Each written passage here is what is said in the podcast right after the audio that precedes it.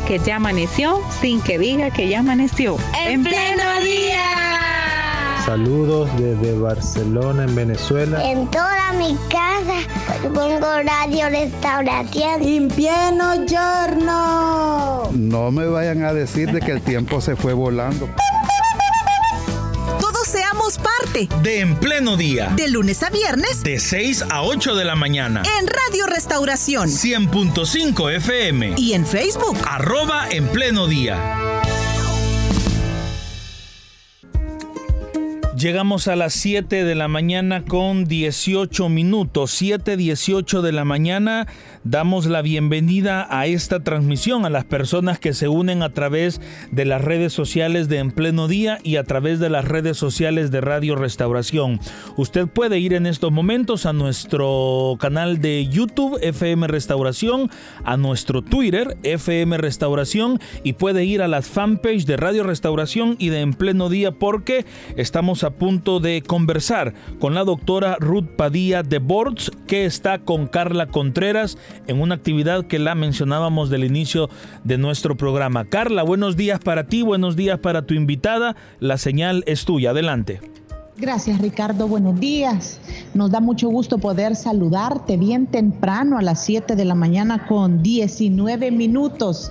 Y sí, pues hemos venido para darle cobertura al evento de Casa Semillas y para CETI, que es la Comunidad de Estudios Teológicos Interdisciplinarios, es un honor que esté en nuestro país la doctora Ruth Padilla de Bors y desde luego también para nosotros en Radio Restauración y en, en pleno día. Buenos días, doctor.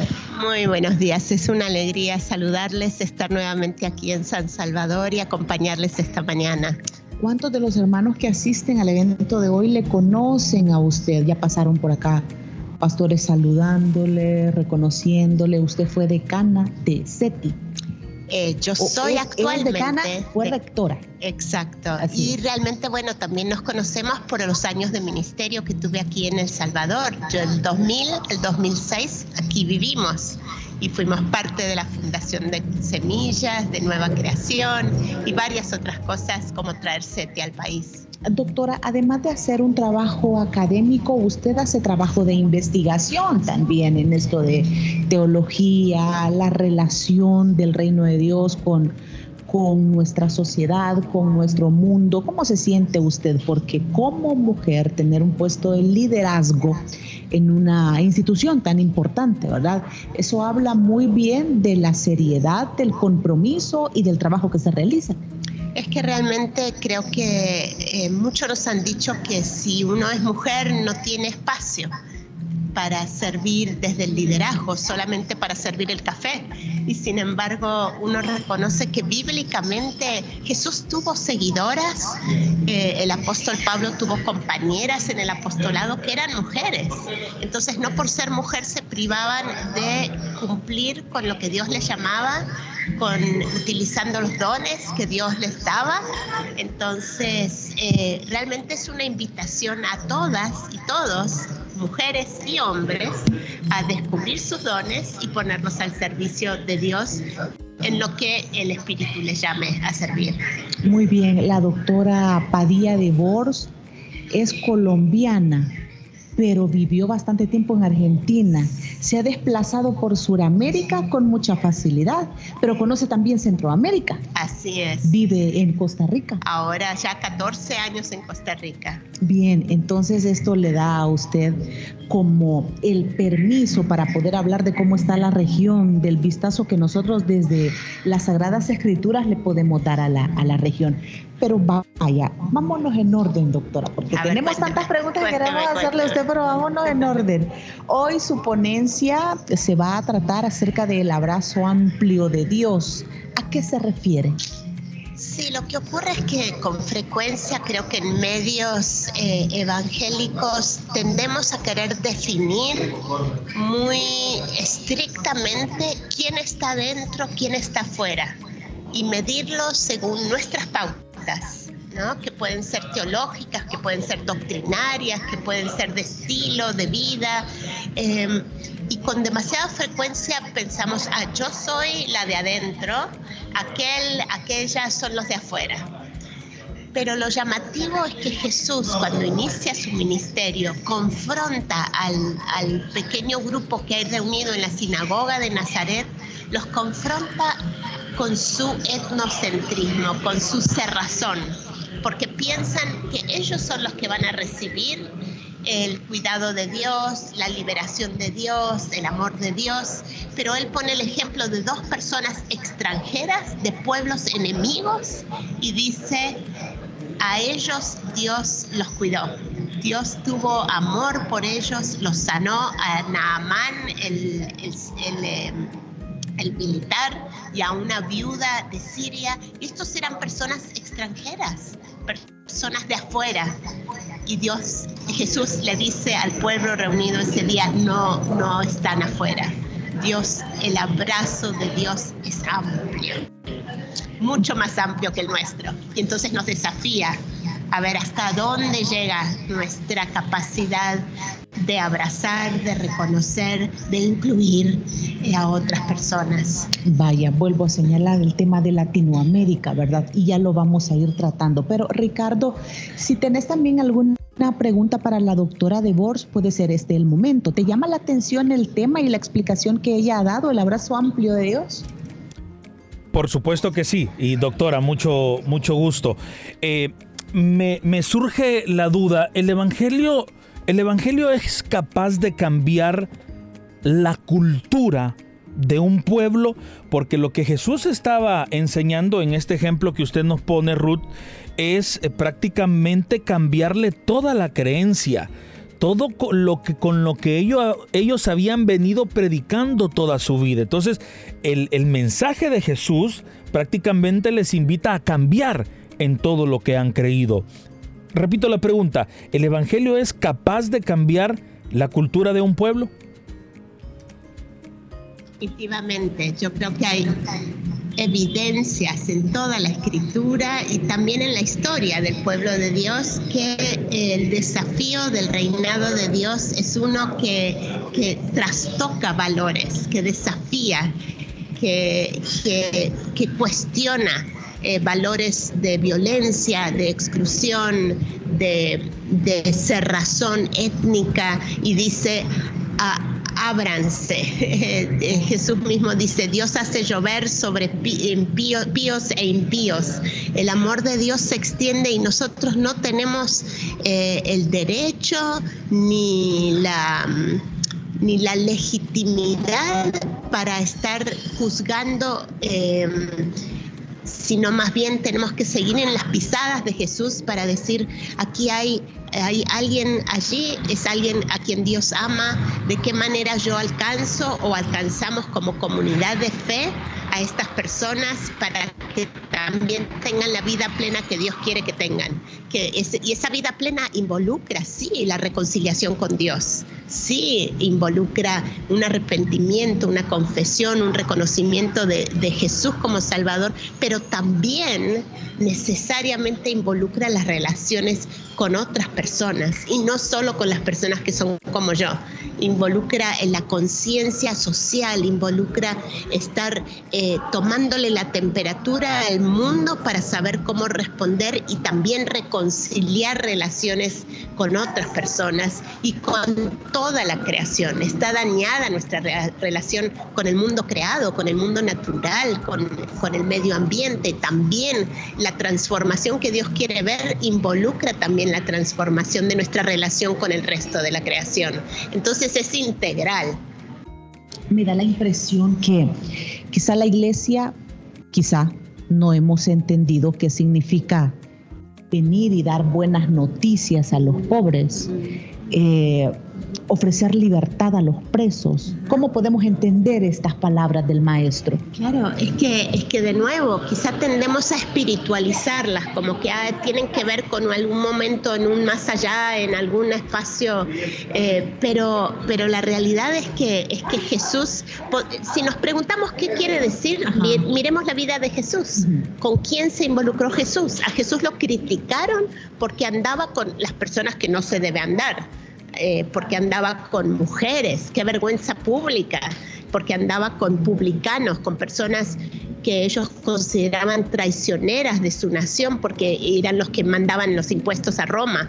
Entonces, ¿con quién pasó Jesús su tiempo? ¿Y cómo se comportó con ellas y ellos? Eso nos da la pauta entonces de, nuestro llamado en, nuestras realidades. Entonces, em, sí, de buscar la libertad de los oprimidos de, dar vista a los ciegos. Y ciegos no son solo físicos, ¿no? Ciegos también son personas que no quieren ver la realidad, son ciegos. Y Dios quiere abrirle los ojos para ver la realidad y ver cómo Dios tiene propósitos buenos, buenas noticias para en medio de esa realidad. Y que nosotros como cristianos podemos ser actores. Ah, obviamente, somos las manos y los pies de Dios en el mundo a través del poder de su espíritu y los dones de su espíritu. Pero nosotros somos esos, si vivimos como ciudadanos del reino de Dios, en medio de los reinos del mundo, esa es nuestra tarea.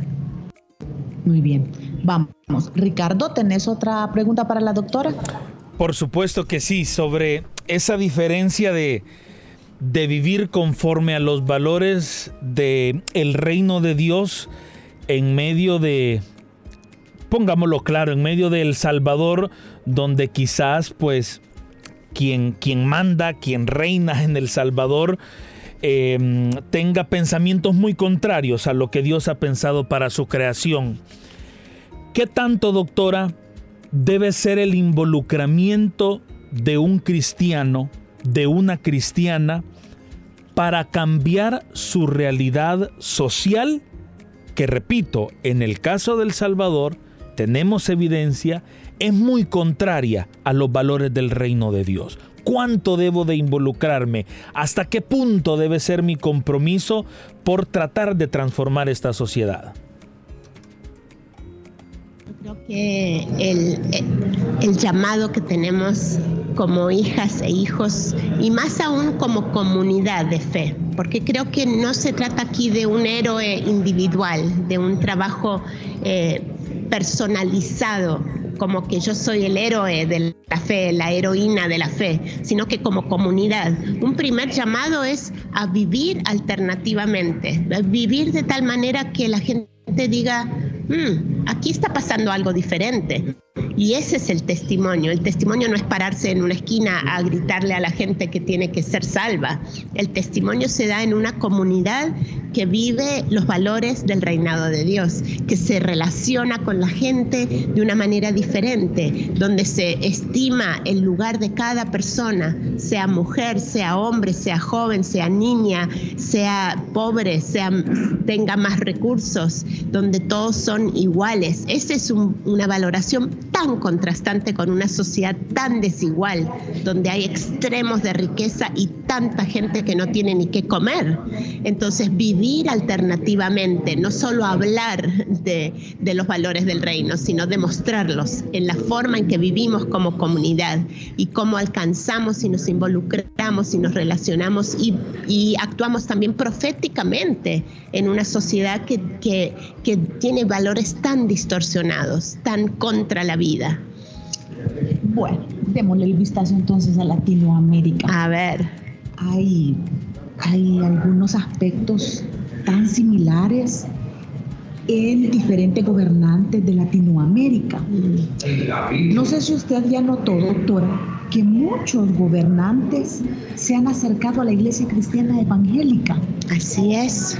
Y, y de estos gobernantes bueno, buscan sentar posturas que agraden a los cristianos evangélicos para poder obtener su simpatía, su voto.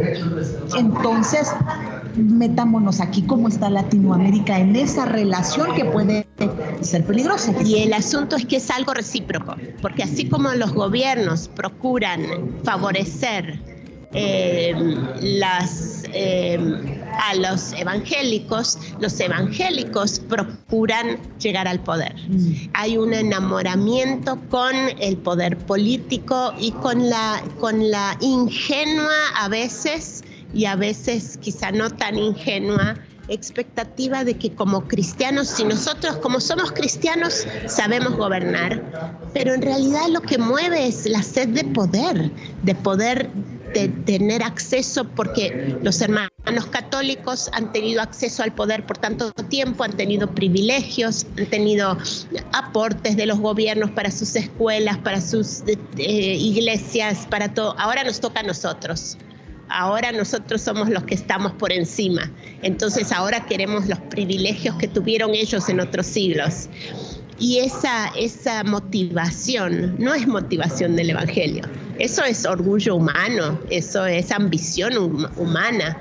Y el problema entonces es que tenemos gobiernos que quieren favorecer a los, buscar los votos y tenemos eh, personas evangélicas que quieren acceso al poder. Entonces es una dupla bastante de mucha complicidad, donde uno se pregunta cuál es la motivación real ¿Es servicio como fue Jesús que lavó los pies de sus discípulos o es anhelo de poder nomás para poder gobernar o quizás también ser tan corruptos como los gobiernos eh, que no se identifican como evangélicos? A la iglesia quizás le ha vuelto, se le ha vuelto atractivo cuando escucha decir, bueno, nosotros vamos a adoptar políticas en contra del aborto nosotros vamos a adoptar políticas en contra de la igualdad de género. Como que esos temas nos acercan hacia estos políticos que abanderan estas causas. Pero entonces, ¿es lo correcto? Porque es lo que dice la palabra de Dios y nos vamos a ir hacia ellos pero también nos damos cuenta que hay una falta de respeto a los derechos humanos. Entonces, ¿cómo se puede, cómo se puede balancear eso? Y se dice, se justifica todo porque lo que queremos es defender la vida. Bueno, si queremos defender la vida, es cierto que que un, un, feto está vivo. Y es cierto que una, bueno, eh, eh, entonces, ahí hay vida y hay que defenderla pero, pero también hay que defender la vida y las condiciones de vida de todas las personas, no solo el que todavía no ha nacido, ni solamente preocuparnos por qué, por qué va a pasar después de la muerte, tenemos que preocuparnos por lo que ocurre durante la vida de la persona, cómo vive esta persona, son condiciones reales. O sea, Jesús dice, yo he venido a dar vida y vida en abundancia lo que vemos es vida en abundancia cuando la gente se le niegan sus derechos, se las aprisiona sin causa, sin justa, sin juicio, cuando hay gente con extrema pobreza y no se están llevando políticas públicas que favorezcan a estas personas. ¿Eso es promover la vida? Entonces el problema es cuando reducimos la agenda pro vida a un temita o dos temitas y no a todo lo que significa defender la vida y demostrar el amor que Dios tiene para todas las personas. Ricardo, ¿agregas una pregunta? Sí, Ruth, ¿qué recomendaciones puede darnos a los cristianos y a las cristianas para identificar en la Biblia cuál sería entonces la propuesta política que Jesús nos ha enseñado y que respondan a estas políticas eh, terrenales o sean contrapeso a estas políticas terrenales que no van apegadas a lo que Dios espera de nosotros. Sí, Jesús nos da la pauta, ¿no? Jesús mismo, Señor soberano sobre todo el cosmos, Salvador de todo el mundo, como dice supuestamente el nombre de este país. Eh, Jesús, este, esta autoridad máxima eh, nos, dice Filipenses, no tomó ese, ese privilegio como algo a que aferrarse, sino que se rebajó, se rebajó a tal punto de ser humano y de ser humano crucificado, todo a favor de otras personas. Eh, eh, ese movimiento descendiente que también lo ilustra cuando le lava los pies a los discípulos. Ese es el modelo, ese es el modelo de ser, de ser líder. Jesús fue líder sirviendo a otros. Entonces, creo que siempre el desafío es para todas y todos llegar a cuestionar cuáles son nuestras motivaciones para nuestra participación en cualquier esfera de la vida, como, como maestros y maestras, como profesores, como, como arquitectos, ingenieros, pastores, lo que sea nuestra ocupación, es, ¿estamos sirviendo como sirvió Jesús? Y aún así también en la política. estamos realmente tomando, eh, utilizando los recursos del poder de un contexto dado para servir, para promover la vida en su integridad, o estamos ahí para nutrir nuestro ego, para favorecer a nuestro grupito.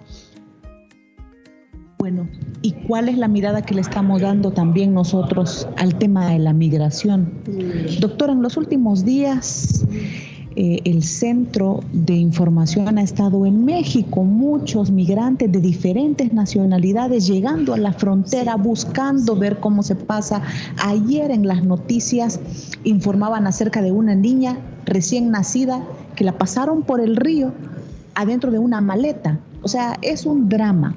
Pero a ver, ¿cómo podemos nosotros entender también este tema, el tema de las migraciones? Ay, es una carga realmente y el problema es que ahora mismo está por cerrarse una, por abrirse un tema que es el título 42 de la, de la política norteamericana que decía que la gente eh, que llegara a la frontera iba a ser rechazada y la gente piensa que ahora entonces hay oportunidad y por eso hay hasta más en estos días más personas queriendo cruzar la frontera. Ajá, hoy se acaba. Entonces, eh, realmente, bueno, es, es complicado el tema, ¿no? Porque si en un lugar es insostenible la vida, ¿quién, eh, ¿quién somos nosotros para juzgar que la gente no se mueva? Si no pueden vivir, si no pueden lograr su sustento. Por otro lado está la locura del sueño americano, como que, el, que llegar al norte es llegar al cielo porque eh, se supone que entonces hay, hay cómo trabajar y cómo ganarse la vida, pero eh, lastimosamente las condiciones del otro lado no son tan increíbles. La gente trabaja dos y tres trabajos, no tiene tiempo para su familia. ¿Qué sería si como iglesia procuráramos medios, recursos, oportunidad para que eh, la vida sea sostenible aquí mismo, para que no tengan que partir? ¿Qué pasaría si, si creáramos alternativas eh, eh, sostenibles de vida? ¿no? Pero sí hay que mirar la situación de la migración y la, la tragedia que es tanta muerte y muchísimos. Esto acabo de leer hace muy poquito un artículo eh, de cómo están traficando niños y niñas para trabajo en Estados Unidos. están poniéndolos en fábricas con un trabajo que básicamente es trabajo de esclavos. Y de eso quizá ni se habla, pero es parte de la realidad y es algo que debe ayudarnos a cuestionar estos, este sueño americano. Nosotros como cristianos ya le entregamos nuestra vida al Señor y nosotros estamos cómodamente reuniéndonos todos los domingos, quizás vamos en medio de la semana también a la iglesia y nos disgusta tratar estos temas porque creemos que estos temas están separados de Dios.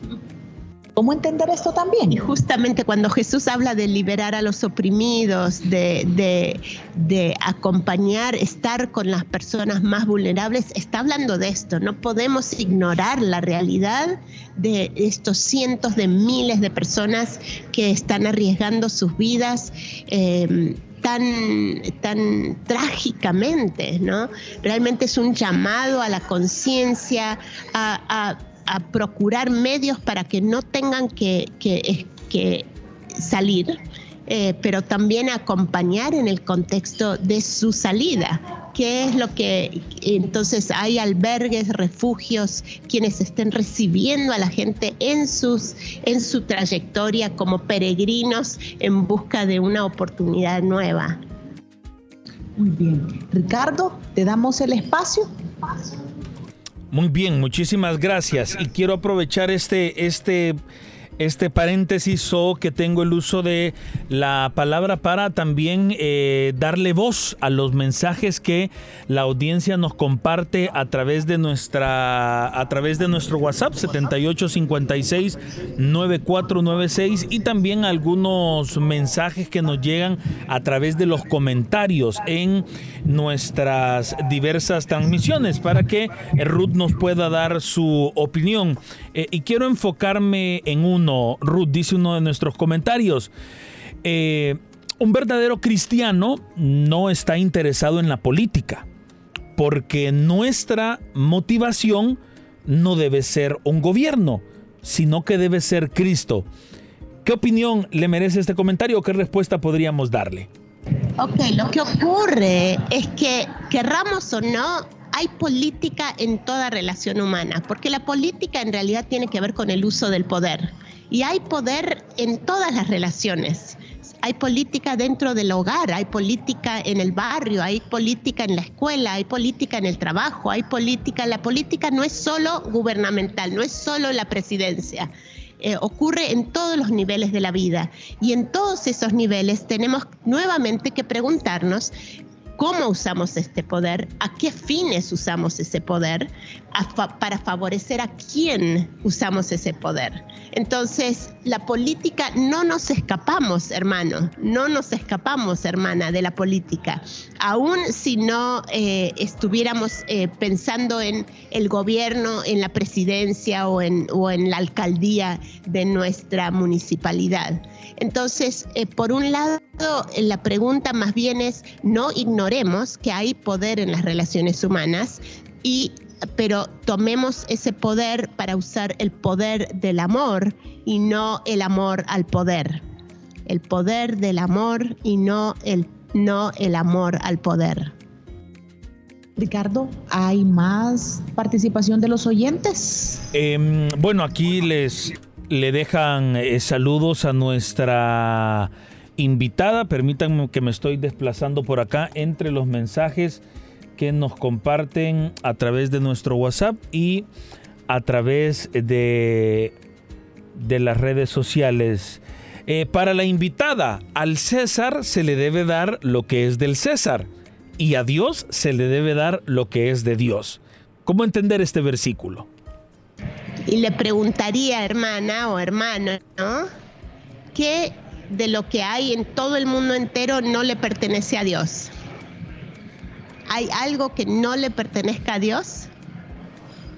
Esa es la pregunta. Ese es el eh, eh, Jesús no Jesús es em, habilidoso en, en, desafiar las preguntas. Muchas veces responde con preguntas a las preguntas de las personas.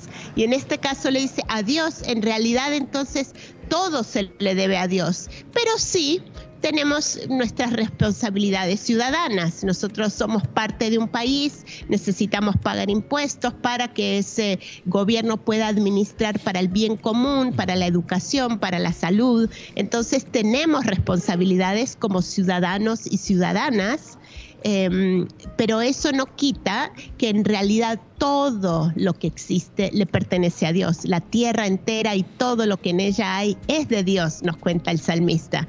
Entonces, eh, debemos a Dios todo y dentro de ese todo que debemos a Dios tenemos nuestro aporte ciudadano que también es una ofrenda a Dios. Muy bien. Interesante entonces, son las 7 de la mañana con 45 minutos. Yo creo que tratar estos temas en la radio, en nuestro programa, nos permiten a todos aprender un poco más, ir eh, quedándonos con la inquietud y luego buscar más información, ¿verdad? Bueno, en ese sentido, ¿cómo están los proyectos académicos de CETI, que es la Comunidad de Estudios Teológicos Interdisciplinarios? Qué lindo que me pregunte porque es uno de mis amores, SETI. La comunidad de estudios teológicos interdisciplinarios tenemos una maestría eh, del liderazgo para la transformación, donde se conversan estos temas, donde es eh, pensar en qué significa ser líder, llevar un, cargo, un espacio de cierto nivel de liderazgo, pero hacerlo para transformar las condiciones de nuestro contexto a la luz de los deseos de Dios, a la luz del sueño de Dios. Entonces, una maestría, pero luego también varios certificados. Uno de ellos se llama Contracorriente, justamente porque estudiamos la vida de Jesús, la enseñanza de Jesús, la ética de Jesús y cómo eso nos propone vivir contra la corriente de los valores de nuestro mundo que, eh, que está tan dedicado a, la al privilegio personal, a la sed de poder y aquí nos invitas a vivir de manera alternativa. Y otro certificado en vida y misión también para explorar qué significa vivir y seguir a Jesús en la familia, en el trabajo, en la sociedad y en la iglesia. Abrir la Biblia y leerla todos los días. Debemos de explorar un poco más de ella. Y la verdad es que también descubrimos tanto cuando lo hacemos en comunidad cuando no soy solo yo en mi momento personal, sino también escuchando a hermanas, hermanos que están también eh, tratando de discernir cuál es el llamado, cómo debo vivir, cómo debo aplicar lo que veo en la palabra, cómo mi vida interpela la palabra y la palabra interpela mi vida y la cuestiona. Entonces sí, esa es la invitación a un estudio comunitario de la palabra para vivir a la luz de lo que Dios eh, nos llama a ser como su pueblo. Muy bien. Doctora Ruth Padilla de Bors, ha sido un gusto conversar con usted. Ya nos vamos a preparar con libreta en mano para ir a escuchar su conferencia. Gracias. gracias. Dios les bendiga. Muy bien, regresamos la señal a Radio Restauración. Faltan, mm, son las 7:48, ya casi llegamos a las 8 de la mañana. Gracias Carla y gracias también a Ruth por este momento, este espacio en el que hemos podido conversar. Vamos a hacer una breve pausa musical. Por favor, siga pendiente de la señal de Radio Restauración que enseguida regresamos con más. No nos cambie.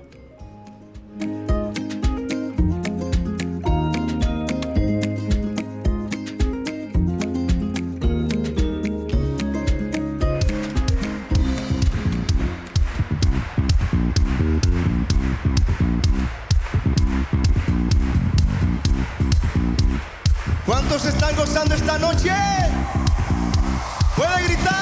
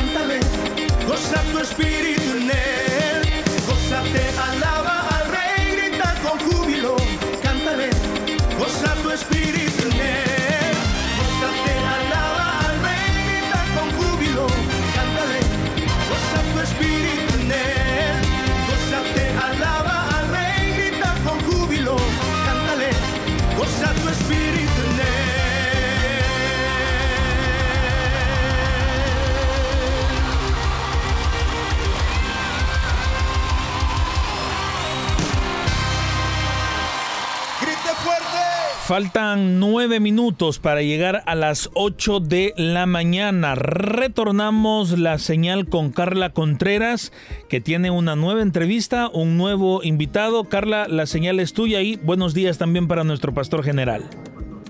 Gracias Ricardo, buenos días. Y ya viendo que ingresaba el hermano Mario Vega, ¿cómo no pedirle su saludo y además su opinión? Hoy vamos a a conversar rápidamente con el hermano Mario Vega acerca de un, poco dándole un vistazo a la ponencia que la decana Ruth Padilla va a tener. Ella va a hablar hoy del abrazo amplio de Dios y a la base ella eh, ha colocado la cita bíblica de Lucas 4 del 14 al 30. Esta porción de las Sagradas Escrituras hace mención de buenas noticias a los pobres, libertad a los presos. En ese sentido, Pastor Mario Vega, buenos días.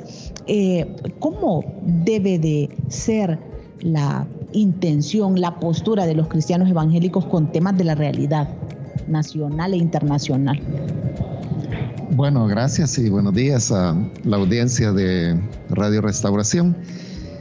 Eh, bueno, en relación a la, al pasaje que, está mencionando de Lucas 4, es lo que se conoce como la proclama de Nazaret, porque ocurrió en la sinagoga de Nazaret, Jesús llegó ahí y se le llama proclama porque en el caso de Lucas lo coloca al inicio del ministerio del Señor Jesús. Entonces es como el Señor anunciando cuál es el programa que él va a desarrollar en, el resto de su ministerio y que está narrado por Lucas. Según los otros evangelios, la visita de Jesús a Nazaret se dio más o menos a mediados de su ministerio. Y por eso llama la atención que Lucas lo coloca al inicio. Así comienza el relato del ministerio de Jesús. Y por eso se le ha llamado una proclama, como es el momento cuando el Señor anuncia cuál es su, su ministerio, su fin, basándose en ese pasaje de Isaías, que es el que lee ahí en la, en la, en la sinagoga. Entonces eso va a marcar todo el quehacer del Señor y como bien lo citaba usted, pues habla de llevar vista a los ciegos, eh, libertad al cautivo, liberación para el oprimido y que las buenas nuevas también van a ser anunciadas a los pobres en una época cuando por tradición profética eran los reyes a quienes se les profetizaba. Si uno lee los profetas del Antiguo Testamento, la mayor parte de sus profecías iban dirigidas a los gobernantes, a los reyes. De manera que por esa herencia, eh, los judíos adoptaron la idea de que era algo que los validaba, digamos, como siervos de dioses que le hablaban a los reyes, que se convirtió en la Pero Jesús viene y tomando Isaías hace lo inverso y dice que él va a anunciar las buenas nuevas a los pobres, que era algo que, que nadie buscaba porque no traía ningún tipo de prestigio o validación. Entonces, eh, es por ahí por donde Jesús está marcando el camino que Él va a seguir. Bueno, pero nosotros estamos entendiendo esto, nosotros como, como cristianos estamos entendiendo esto. Me llama la atención un mensaje que ha llegado a nuestro WhatsApp. Escribe uno de nuestros oyentes, las instituciones, las ONGs, las iglesias, los gobiernos, todos dicen lo mismo. Eh, son sus ideas, pero en realidad no ayudan a nadie. Cada quien vela por su interés económico. Entonces esta expresión es como, como generalizada y como desesperanzadora, no sé. Pero realmente entonces, si contrastamos esto con lo que dice la palabra de Dios, ¿dónde está nuestro papel? Sí, yo creo que es una percepción la que el oyente tiene y una percepción muy superficial pero independientemente pues, de cuál sea la percepción particular que él o ella pueda tener, es una responsabilidad de las iglesias el poder, en primer lugar, iluminar el camino en el cual nos encontramos y este camino está aquí en la vida, en la, en la realidad, en el día a día. Y es un hecho de que Jesús mostró un interés particular por las personas marginadas de su tiempo como los leprosos, los niños, los ciegos, los mancos, las mujeres. Y en, imitación y en seguimiento a Jesús, la iglesia debería seguir ese interés por los marginados de la sociedad. bien. Bueno, hermano Mario, seguimos entonces con las actividades que está desarrollando CETI, Casa Semillas, ¿considera usted que es necesario no solamente leer las Sagradas Escrituras, sino explorar más de lo que la Biblia expone? Claro, la Biblia es inagotable y todo depende de cuáles son las preguntas que uno le hace a la Biblia. Y las preguntas la marca el momento que la persona vive. Es decir, el cristiano afronta diversas situaciones personales, familiares, comunitarias en la vida. Y esas situaciones son las que le llevan a preguntarse, ¿qué dice Dios con respecto a esto? Por ejemplo, si una persona se enferma, por poner un ejemplo muy común, eh, se pregunta, ¿podrá Dios ayudarme? ¿Puede el Señor auxiliarme? Y entonces busca en la Biblia las respuestas. A eso me refiero, que la Biblia responde las preguntas que nosotros le hagamos. Así como esa persona pregunta de un tema particular de salud, se le puede preguntar sobre temas de familia, sobre temas de la comunidad, sobre temas de la sociedad. Y obviamente la respuesta la vamos a encontrar porque la Biblia, como dije, es inacabable y tiene siempre un mensaje fresco. Y eso es lo que le da la frescura, que nos está respondiendo a las preguntas que nos hacemos hoy, en el presente. Bueno, muy bien. Gracias entonces, hermano Mario Vega, por estos minutos de su tiempo. A la orden y pues estamos acá ya esperando que arranque la ponencia e invitando a los oyentes para que en el futuro esta es una actividad que se realiza lo, cada mes, normalmente en día jueves. Todas las reuniones han sido en día jueves. Eh, la próxima está planificada para el 15 de, junio, que sería también jueves.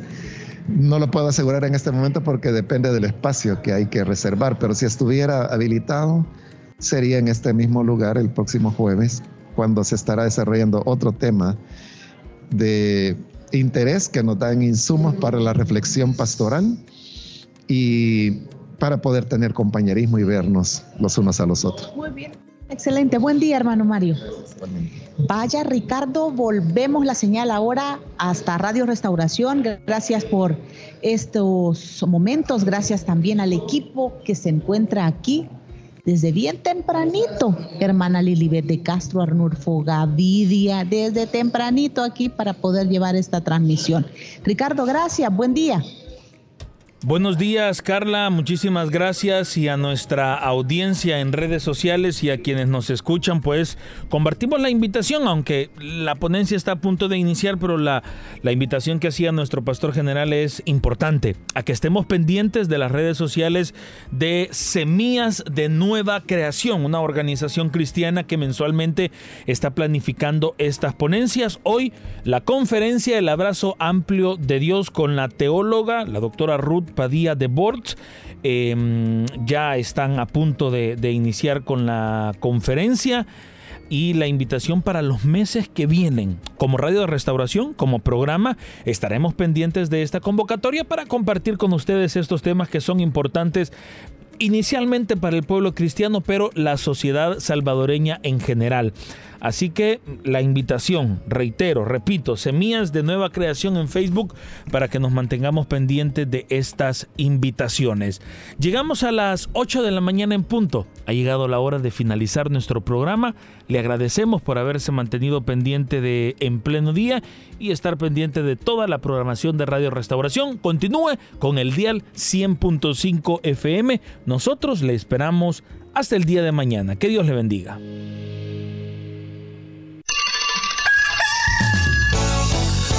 Diga que ya amaneció sin que diga que ya amaneció. En pleno día. Saludos desde Barcelona, en Venezuela. En toda mi casa pongo radio restauración. En pleno giorno. No me vayan a decir de que el tiempo se fue volando. De En Pleno Día. de lunes a viernes De 6 a 8 de la mañana. en Radio Restauración 100.5 FM. y en Facebook. Arroba En Pleno Día.